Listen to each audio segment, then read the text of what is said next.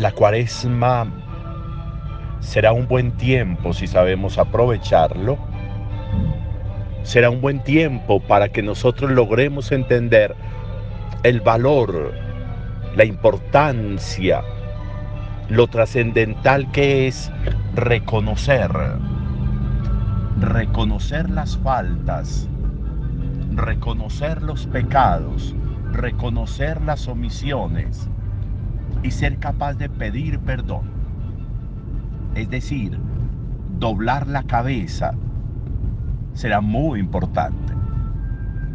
La vida nos trae momentos y situaciones para doblar la cabeza, para reconocer en términos muy bíblicos, para humillarnos, es decir, para devolvernos, es decir, en paisa como para pedir cacao, para ser capaces de acercarnos y reconocer, me equivoqué, fallé, a pesar de que sabía que no debía hacerlo, lo hice.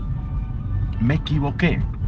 Y ese ejercicio nos permite a nosotros ponernos en camino de encontrar de nuevo la senda que nos permita a nosotros volver a comenzar o de nuevo llenarnos de la fuerza necesaria para que la gracia para que el Espíritu retome como la conducción de nuestro ser. Cuando en el texto de la primera lectura encontramos hoy cómo Dios le dice a Moisés, baje que su pueblo se pervirtió. Son un pueblo de dura cerviz. Esa, esa cerviz, esa parte posterior de la nuca que impide muchas veces doblar la cabeza, que se endurece y hace que la cabeza se mantenga como erguida, pero erguida desde la prepotencia, erguida desde el orgullo, erguida desde el mantenernos en lo que sabemos que no es, pero persistimos ahí. Una dura cerviz es aquella que hace que sabemos que la prepotencia y el orgullo no nos ayudan, pero nos quedamos ahí.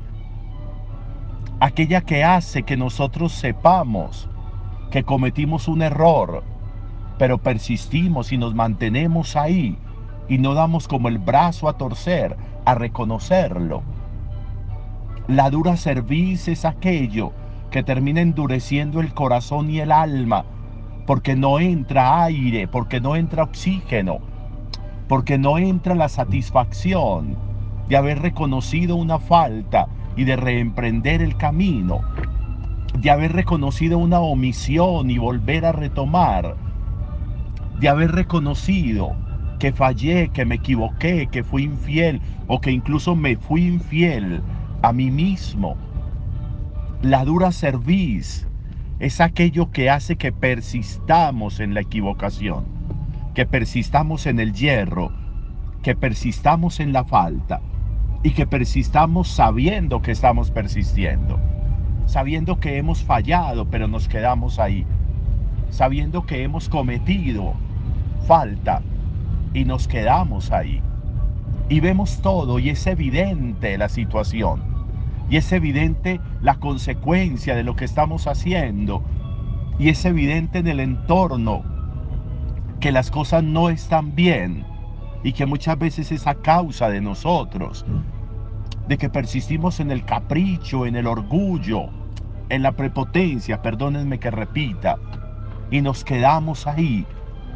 Sabemos que no está bien, sabemos que deberíamos estarle hablando a esta persona, sabemos que deberíamos doblar la cabeza y decir me equivoqué, pero no lo hacemos, nos quedamos en la mentira, nos quedamos en la falta, nos quedamos en la omisión y eso no nos sirve y eso no nos conviene, porque eso es detener la evolución de nuestro ser, es detener la evolución del alma, es detener la, la trascendencia a la que estamos llamados.